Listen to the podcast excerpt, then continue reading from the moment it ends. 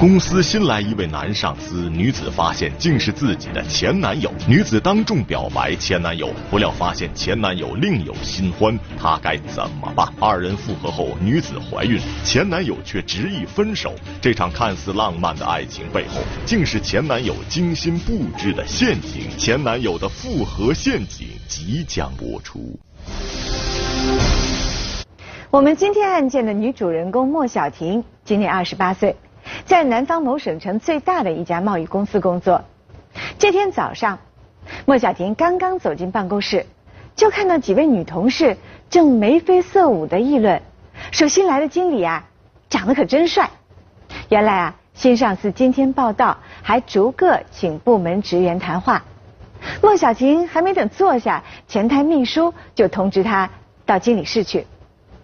莫小婷来到了经理室，这一进门就愣住了。原来，新任上司不是别人，正是莫小婷分手五年的初恋男友郑凯。而郑凯打的领带，也是恋爱的时候莫小婷送的。回到办公室，莫小婷满脑子都是刚刚见面的情形。好不容易挨到下班时间，莫小婷刚要走。却被经理郑凯叫了过去。郑凯主动提出要送莫小婷回家，莫小婷本想拒绝，可这脚步啊，却不由自主的跟着郑凯上了一辆高档轿车。莫小婷一上车，郑凯就望住她，轻声说：“好久不见。”莫小婷的眼圈一下子湿了，她低声回应说：“是啊。”好久不见，这条领带你还戴着？郑凯点了点头说：“因为是你送的。”当晚，郑凯把莫小婷送到家门口，一直目送她走进单元门，才开车离去。回到家，莫小婷的心怎么也无法平静下来。说起来，两人是大学同班同学，一个是班长，高大帅气；一个是班花。活泼漂亮，入学没多久啊，两人就走到了一起。可惜，两人却在毕业那年分了手。莫小婷心乱如麻，她告诉自己说，一切都过去了，半年后她就要结婚了。打那以后，莫小婷和郑恺每天上班都能见面。在工作安排方面，郑恺对莫小婷也是多有照顾。很快到了年底，一天晚上，莫小婷加班很迟，走的时候遇到了郑凯。郑凯开车送她回家，临走时还塞给她一个精致的纸袋，要莫小婷一定收下。回家打开一看，是一条名品项链。莫小婷一下子就想起当年谈恋爱的时候，她曾经在商场的橱窗里啊看中了一条非常漂亮的项链。两人都是穷学生，买不起。当时郑凯对莫小婷说：“等我工作了，一定努力赚钱，不管多贵的首饰，我都买给你。”这让莫小婷着实感动，她几乎可以确定，郑凯还爱着她。相比较而言，她和未婚夫的感情却平淡的，就像一杯白开水。莫小婷的未婚夫大她四岁，是一名外科医生。家境良好，用莫小婷父母的话说，是过日子的实诚人。不紧不慢的相处了一年，这莫小婷啊，始终就没有找到热恋的感觉，就在家人的安排下订了婚。可当前男友郑凯深情款款的出现，莫小婷感情的天平渐渐的倾斜了。接下来的日子，莫小婷对未婚夫有意无意的疏远。因为一些小事儿，对未婚夫发脾气，甚至提出分手。莫小婷翻看着郑凯的微信朋友圈，试图寻找答案，发现就在送他项链的那一天，郑凯在朋友圈里分享了一首英文歌，歌词大致意思是：男孩深爱女孩，却不敢轻易表白。莫小婷一下子明白了。莫小婷觉得，既然郑凯还爱她。那么这一次由他主动，郑恺一定不会拒绝。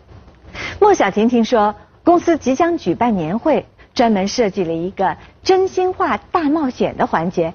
如果当众向郑恺表白，必定给两人的复合留下一段佳话。年会当天，莫小婷打扮得非常漂亮，并且啊，在真心话大冒险环节勇敢地申请表白，说：“今天台下有个非常优秀的男孩，他曾经是我的初恋。既然上天让我们重逢，我不想再错过他。郑恺，我想说在一起吧。”全场掌声雷动，欢呼声、口哨声响起一片。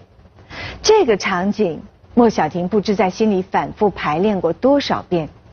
可当她来到郑恺面前，却发现郑恺的表情显得有些尴尬。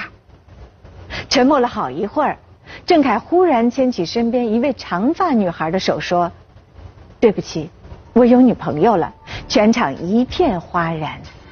莫小婷完全没想到会是这样的情形，在一片窃窃私语声中，莫小婷转身跑了出去。她不明白，郑恺明明还爱着她，为何却拒绝自己的表白呢？当晚，莫小婷在郑恺家楼下拦住了他，质问郑恺说：“你为什么要这么做？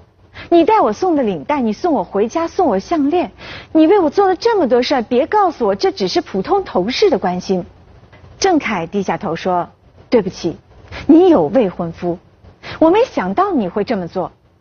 当年分手是你提出来的，对我伤害很大，你知道吗？可我害怕再次受到伤害。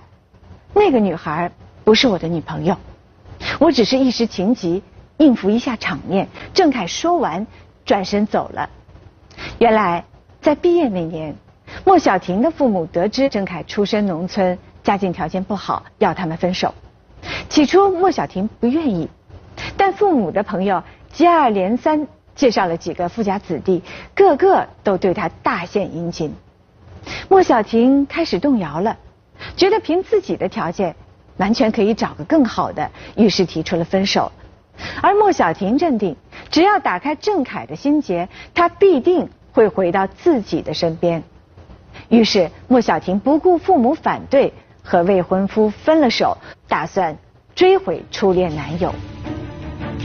莫小婷成功追回前男友，可正当莫小婷筹备婚礼时，郑恺竟突然悔婚。对不起，我爱的人是林敏，不是你。被悔婚后，莫小婷发现自己怀孕，郑恺的态度让莫小婷心灰意冷。你赶紧拿掉孩子，我们扯平了，从此。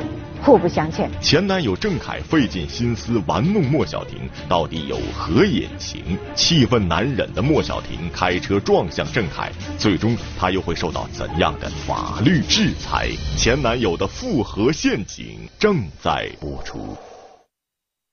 一天加班之后，莫小婷主动约郑恺到母校后门的一条小巷吃夜宵。吃完夜宵，两人肩并肩走进了校园。校园的一草一木都如此熟悉，郑恺也显得有些动情。莫小婷轻轻牵住郑恺的手，郑恺顺势把莫小婷拥进了怀里。复合以后，两人少不了花前月下约会，有了真爱的滋润，莫小婷变得神采飞扬。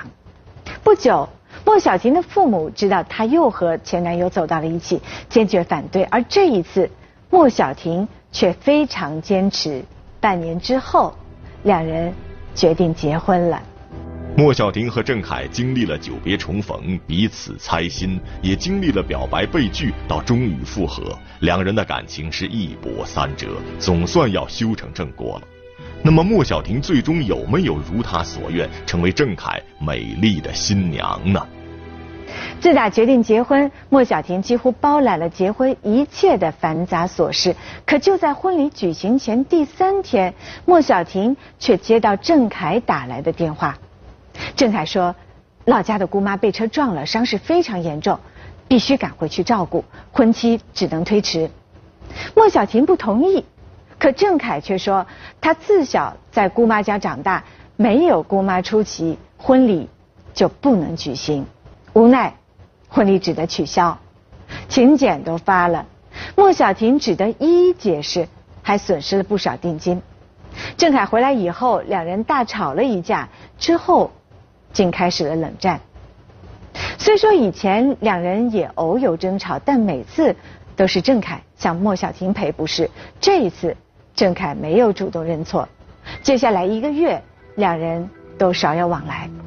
二人冷战后，好强的莫小婷也想冷静一段时间，等郑凯主动求和。可还未等到郑凯，她却发现自己怀孕了。于是莫小婷打算放下身段，找郑凯和好。就在这个时候，公司里竟传出了郑凯和另一个女同事的婚讯，这又是怎么回事呢？莫小婷惊呆了，他马上给郑凯打电话。郑凯坦白说：“对不起。”我爱的人是林敏，不是你。我们决定结婚了，分手吧。郑凯取消婚约不说，还要另娶他人。莫小婷气得真是一口血差点吐了出来。他马上开车赶到了郑凯单位，约郑凯在地下停车场见面。见到郑凯，莫小婷上去就给了他一巴掌，质问郑凯为什么要这么做。郑凯却冷冷的。道出了事情的原委。原来，当年莫小婷以父母反对为由提出分手，郑凯极力挽回，甚至当着全班同学的面单膝跪地向莫小婷求婚，以表诚意。可莫小婷却当众拒绝，让郑凯伤心到了极点。偏偏没过几天，郑恺当街撞见莫小婷和一个开着豪车的男人约会，他这才明白。父母反对只是借口，根本是莫小婷放弃了两人的感情。郑恺当时暗自发誓，一定要成功，赚很多钱。等到成功了，他要重新追回莫小婷，再把她给甩了。毕业五年，郑恺努力工作，果然做出了成绩。可他一直没能走出分手的阴影，也无法接受别的女孩。五年来，他一直关注着莫小婷的所有情况，知道她有了未婚夫，并且千方百计地进了同一个单位，打算实施报复。起初，郑恺见到莫小婷，知道她过得很幸福，也一度心软，打算放弃报复。可后来，他看到莫小婷自信满满，不但是甩掉了未婚夫，还大张旗鼓的要和郑凯复合，这让郑凯认识到。莫小婷是个这山望着那山高的人，于是重新拾起了报复计划。郑凯的话让莫小婷痛哭流涕，她向郑凯道歉，求郑凯看在多年感情的份上，看在她刚刚怀孕的份上，回到她的身边。而听说莫小婷怀孕了，郑凯吃了一惊，接着冷冰冰地说：“事情已经到了这个地步。”在一起还有什么意思？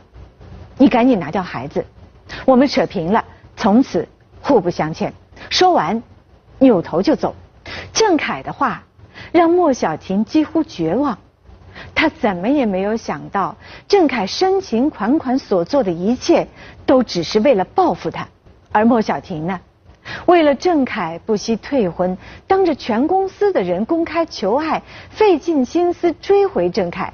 在莫小婷看来，她所付出的是实实在在的真感情。可现在，郑凯居然把她的感情踏在脚底下，狠狠的践踏。看到郑凯的背影，莫小婷的心里充满了屈辱仇恨。他转身上了小轿车，突然猛踩油门，向郑凯冲了过去。郑凯听到声音，扭头一看，吓得赶紧往前跑。可事发突然，车速又快，郑凯想躲已经来不及了。只听“砰”的一声，郑凯整个人被撞飞，倒在了血泊中。莫小婷看到郑凯倒下，才意识到自己闯了大祸，冲下车去抱住了郑凯。慌乱之下，拨打了医院急救电话。不一会儿，救护车呼啸着赶到。而与此同时，因为惊吓过度，莫小婷感到腹中一阵绞痛，晕了过去，也被送进了医院。这对情侣最终结局会如何呢？当天，莫小婷流产了。出院以后，警察带走了她。郑凯虽然没有生命危险，可因为轿车撞击，导致左肱股骨骨颈骨折，需要做人工关节置换术。即便做了手术，也将跛脚，留下终身残疾。不久，检察机关以故意伤害罪对莫小婷提起了公诉。案件很快开庭审理了，在法庭上，莫小婷的律师辩称。莫小婷在地下车库开车将郑恺撞倒，只是交通肇事行为，并不构成故意伤害罪。其实啊，律师的辩护意见也代表了不少老百姓的想法，认为凡是开车撞人，这肯定就涉嫌到了交通肇事罪。这个说法能不能站得住脚呢？这就涉及到了我们今天的法律知识点：故意伤害罪。与交通肇事罪的区别，让我们一起来看一下。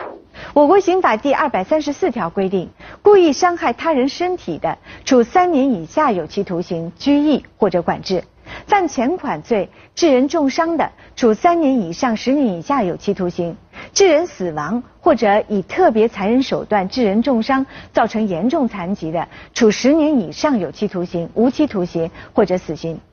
第一百三十三条规定，违反交通运输管理法规，因而发生重大事故，致人重伤、死亡，或者使公司财产遭受重大损失的，处三年以下有期徒刑或者拘役；交通运输肇事后逃逸或者有其他特别恶劣情节的，处三年以上七年以下有期徒刑；因逃逸致人死亡的，处七年以上有期徒刑。看得出来。故意伤害罪和交通肇事罪都可能对被害人的身体造成伤害，但两个罪名的区别呢也是非常明显的，主要有两点：一是主观方面，故意伤害罪呢是伤害的故意，而交通肇事罪呢在主观方面则是过失；二呢是在客体方面，故意伤害罪侵犯的客体是他人的身体健康权。而交通肇事罪侵犯的客体也不仅仅是身体健康或者是财产权利，还危及到交通运输安全。同时呢，还必须发生在实行公共交通管理的范围内。回到本案中，莫小婷撞倒郑恺，是因为郑恺悔婚另娶他人，还以言语相刺激。莫小婷被激怒了，有意撞上郑恺，并非不小心而为之。那么在主观心态上是故意，而不是过失。同时呢，撞人的行为发生在写字楼的地下车库，它并不属于公共交通管理范围。那么侵犯的客体也仅仅是郑恺的身体健康权，并不涉及到交通运输安全。因此呢，莫小婷的行为不构成交通肇事罪，而构成故意伤害罪。可见，不是开车伤人就必定涉嫌交通肇事罪。而律师之所以这样辩护，是考虑到交通肇事罪比故意伤害罪的刑罚要轻得多，试图为莫小婷开脱罪行。但这样的辩护显然站不住脚。法院综合考虑被害人郑恺因此次伤害评定为九级伤残构成重伤，而郑恺本人也存在过错，判处莫小婷有期徒刑三年。在监狱里。莫小婷后悔自己一时冲动伤害了初恋男友郑恺，也为自己带来了牢狱之灾。郑恺也万分后悔被报复蒙蔽了双眼。而林敏呢，她根本不是郑恺的女朋友，和郑恺之间更没有所谓的婚约。她不过是郑恺虚晃一枪用来报复莫小婷的幌子而已。有人说，分手见人品，一段感情的结束。也许有很多原因，但无论如何，彼此曾经相爱过，分手不出恶言，不伤害对方，是对逝去的感情最起码的尊重。郑恺千方百计报复前女友莫小婷，到头来伤人害己，应该受到谴责。而莫小婷呢，虽然落入了前男友精心布下的情感陷阱，值得同情，但正如前男友郑恺所说。莫小婷对待情感的态度始终是这山望着那山高。和初恋郑恺分手是认为自己值得更好，和郑恺重逢并因此放弃了医生未婚夫，同样是认为自己值得更好。不懂得珍惜当下，最终令他失去更多。